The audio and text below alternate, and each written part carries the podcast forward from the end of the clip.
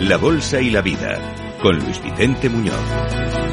Y abrimos de nuevo este espacio de gran utilidad para que las empresas, los empresarios directivos conozcan las herramientas a su disposición cuando vienen los problemas, cuando pueden necesitar de una segunda oportunidad. Hoy vamos a hablar en particular, entre otras cuestiones, de la posibilidad de que los acreedores de una empresa impongan a los propietarios de esa empresa, los socios, un plan de reestructuración, precisamente cuando ocurran algunas de estas circunstancias, que no vaya bien el negocio. Bueno, este espacio lo realizamos en colaboración y por inspiración con Surus. Aquí está con nosotros, como tantas veces, María Díaz, socio de director de Surus, responsable de insolvencia.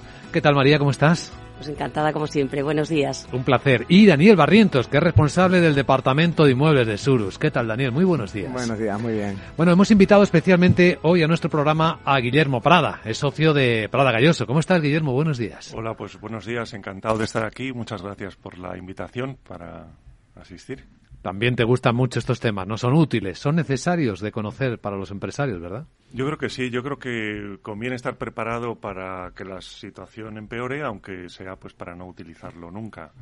Eh, conocer pues eh, a qué entorno nos podemos enfrentar antes de que sea una realidad pues el digamos el problema pues nos permite analizarlo con mayor tranquilidad y contemplar pues las posibles alternativas que, podrían utilizarse ¿no? en esas circunstancias. En este caso estamos planteando inicialmente cómo adelantarse. ¿no? Veamos el caso. Ah, los acreedores de una empresa pueden imponerle a los socios un plan de reestructuración cuando ven estos problemas? Pues sí, eso es una de las consecuencias de la normativa recientemente aprobada, como aquí habéis tratado en otros programas y que, los oyentes seguro ya conocen.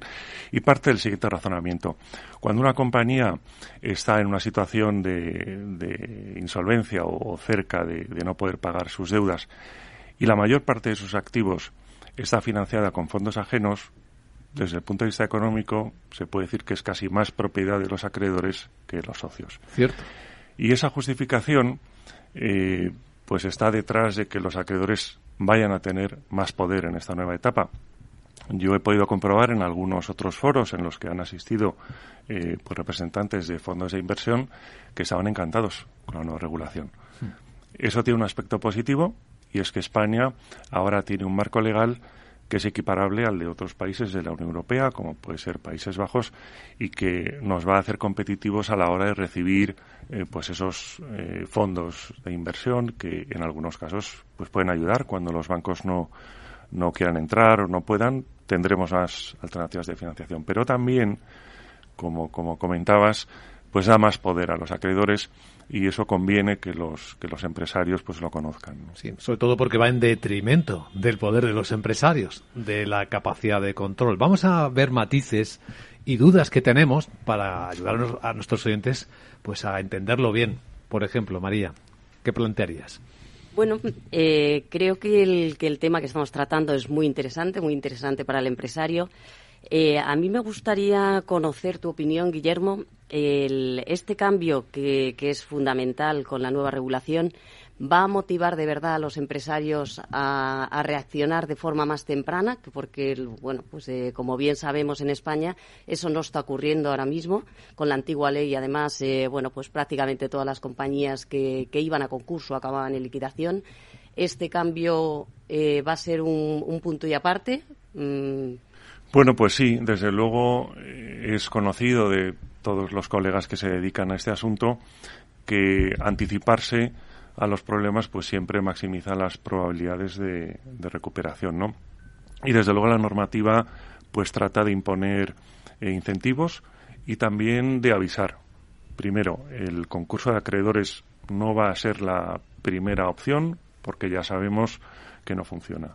Los juzgados pues no son sitios idóneos para negociar, son para resolver conflictos o para reconocer derechos y a lo que comentabas María pues pues me remito, ¿no? Pero sobre todo porque además en el concurso de acreedores siempre va a haber una fase de calificación, que es algo que ya sabemos que preocupa a los empresarios porque en una situación extrema puede suponer que tenga que poner de su bolsillo aquellas cantidades que no cobren los acreedores, aunque se trate de una sociedad limitada, por supuesto, en una situación extrema en la que se hayan cometido pues irregularidades. Pero además, la nueva regulación otorga a los acreedores, a determinados acreedores que tengan pues más de un millón de euros de deuda o más del 5% del pasivo, la posibilidad de presentar ellos un informe de calificación alternativa, lo cual quiere decir que aunque el administrador concursal pues no lo considere, tendrá un elemento de negociación. Por supuesto que eso está encaminado a que pueda alcanzarse una transacción, pero será preferible pues no llegar a esa situación y adelantarse en el tiempo, ¿no? Comentábamos antes que los acreedores podrán activar ese plan de reestructuración. Es cierto que solo lo podrán hacer para empresas medianas o grandes, es decir, empresas que hayan facturado por lo menos 10 millones de euros. O sea, pymes no. Claro, para pymes no, porque, bueno, ojo, para medianas empresas sí, porque pyme es el acrónimo de pequeña y mediana y ahora en esta regulación pues nos invita a cambiar pues ese esa separación y diferenciar entre microempresas, empresas pequeñas y medianas o grandes. Esta situación solo aplica para las medianas o grandes. Y lo que es más importante, solo aplica cuando queden menos de 90 días para un impago generalizado. De modo que el mensaje es claro, no esperes a que falten 90 días para analizar las opciones porque puedes perder el control de la reestructuración. Ese yo creo que es el, el mensaje que debemos transmitir a los empresarios. Importantísimo punto. Daniel. Sí, bueno, yo lo que, lo que veo con esto que estaba comentando Guillermo es que eh, para que los empresarios hagan el uso de esas herramientas que se han puesto encima de la mesa, que puedan utilizarlas. Eh, siempre hablamos en programas anteriores de, hacer una labor pedagógica con el empresario español, que tienen que aprender a, usar esas herramientas en vez de esperar a que llegue el final del proceso y se entre en una liquidación eh, sin marcha atrás, digamos. Eh, ahora tienen que hacerlo por su propio interés, porque si no aprenden ellos a utilizar esas herramientas, como decía Guillermo, va a ser el acreedor el que digamos que lidere el proceso de reestructuración en vez de que sea eh, los propios socios de la empresa los que lo hagan y eso yo creo que es importante de cara a, esa fase de, reestructuración que, se tenga que llevar a cabo. Un gran cambio, ¿eh? Claro. Claro, o sea, no ya no es solamente que tengan que ellos que aprender, sino es que por su propio interés deben de hacerlo, porque si no va a ser el acreedor el que, el que lo lidere. Pero ¿cómo saben los acreedores que estamos a 90 días de, un impago general? Por ejemplo, para propiciar la puesta en marcha de la reestructuración. Bueno, en realidad estos planes de reestructuración la empresa los puede poner en marcha desde dos años antes de que estime que va a tener un problema grave. ¿Cuándo puede suceder eso? Por ejemplo, porque la compañía haya concertado un préstamo que tenga una amortización importante al final. Esto que se llama en terminología anglosajona, pues bullet o americano, ¿no? Hmm. Si yo sé que dentro de año y medio tengo que hacer un gran desembolso y estoy viendo que mi situación pues no va bien hoy, pues me debo poner en marcha cuanto antes.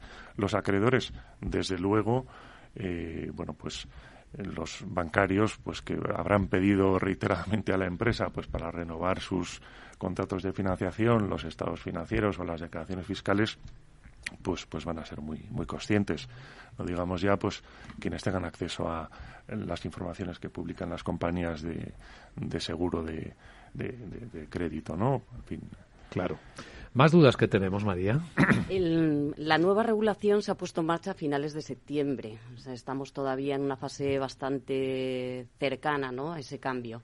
Ya hay un caso en el que, bueno, pues es bastante mediático, el caso Celsa, donde ha ocurrido este, pues eh, esta posición por parte de los acreedores. No sé si conoces también algún caso más. ¿Crees que se va a dar a corto plazo? Ya se está por la parte de los expertos eh, poniendo en marcha desde el punto de vista de acreedores este tipo de posiciones y trabajando en ellas. Bueno, ese caso yo conozco lo que ha salido en los medios de comunicación. He tenido oportunidad de intercambiar impresiones muy generales con algunos de los eh, profesionales que ha intervenido y en realidad mm, pues eh, llevaba ya mucho tiempo negociando la compañía con, con, acreedores financieros y lógicamente eso les había dado ya pues un conocimiento de las posibilidades ¿no? seguramente yo creo que no va a suceder a corto plazo pero sí conviene que los que los que las empresas que vislumbren que pueda tener algún alguna algún problema pues pues contemplen esa posibilidad teórica. Eh, pero también hablábamos antes de, que conviene anticiparse porque estas situaciones deben empezar siempre con un diagnóstico. Yo me gustaría aportar una visión complementaria a la de otros colegas que me han precedido en el programa, pero creo que enriquece. Yo no creo que, debamos decirle a los empresarios que siempre se puede salir de una situación problemática. No, eso no es así. Estamos en una economía de mercado y la eficiencia de este sistema estriba en que no haya barreras de entrada, que no nos pongan problemas cuando queremos poner una empresa y que no haya barreras de salida, que cuando una empresa no es viable, esos activos tengan una segunda oportunidad y esa empresa salga del mercado. Eh, o sea, no nos podemos engañar diciendo que es que el objetivo es que las empresas nunca cierren, porque eso es un sistema de planificación centralizada que no es el que, el que tenemos aquí. Hasta ahora la venta de activos iba en el proceso del concurso de acreedores. ¿En el plan de reestructuración también se pueden vender activos? Bueno, por supuesto, el plan de reestructuración puede consistir pues en vender una parte del negocio que no sea crítico para la compañía, en vender activos, en eh, conseguir financiación pues con un leaseback, oye, pues te vendo este activo con un pacto de compra y desde luego si eso se hace con anticipación, pues siempre se consiguen mejores resultados como desde luego en, en Surus conocéis, ¿no? Una venta acelerada o estresada pues nunca va a conseguir Siempre es peor. lo mismo, ¿no? Decía que es importante el diagnóstico como punto de partida, sondear posibilidades, preparar un plan de negocio y eso lleva tiempo. Y, en fin, pues la, la mera eh, comunicación al juzgado de que la compañía quiere iniciar negociaciones, pues supone preparar una cantidad de documentación ingente. Y esto tiene que ser conscientes las. ¿Quién hace el mejor compañías. diagnóstico de, de, este, de esta situación? Bueno, yo creo que conviene que el empresario siempre eh, tenga la visión de alguien ajeno. ¿Por qué nos, qué, qué nos hemos encontrado nosotros en muchas ocasiones? Primero, que a veces el empresario, su directora financiera, en fin, quien, quien sea, a veces son muy pesimistas porque lleva mucho tiempo sufriendo, veo que esto no sale adelante. Claro, están dentro, sí. Y puede venir alguien que les amplíe la visión y le diga, mira, pues tienes esta opción, existe esta opción legal, hay estos fondos de inversión en situaciones estresadas, eh, en fin. Eh, y luego puede suceder lo contrario, que sean muy optimistas y que no vean que en ocasiones pues una retirada a tiempo es una victoria. ¿Qué puede aportar un asesor externo? Pues puede hacer una consulta sectorial de cómo van las empresas del sector e identificar si estamos ante un problema estructural de ese sector o particular de esa compañía. Si tiene un componente temporal, en cuyo caso, pues con, con a lo mejor una espera por parte de los acreedores ya se arregla todo, o si son precisas soluciones de cirugía, o si en ocasiones es preferible cerrar la empresa y dedicar los esfuerzos y los recursos a otra, a otra actividad. Este programa, desde luego, ha sido de gran utilidad, de buen conocimiento, y agradecemos mucho a Guillermo Prada, socio de Prada Galloso, que nos lo haya contado con esta precisión y, desde luego, claridad. Gracias, Guillermo, por acompañarnos. Bueno, muchas gracias a vosotros y enhorabuena por la labor de difusión que hacéis, que sin duda tiene muchísimo valor. Pues gracias por la inspiración también de este programa, María Díaz y a Daniel Barrientos de Surus. Y hasta Muchas el próximo gracias. programa. Gracias. Buenos días.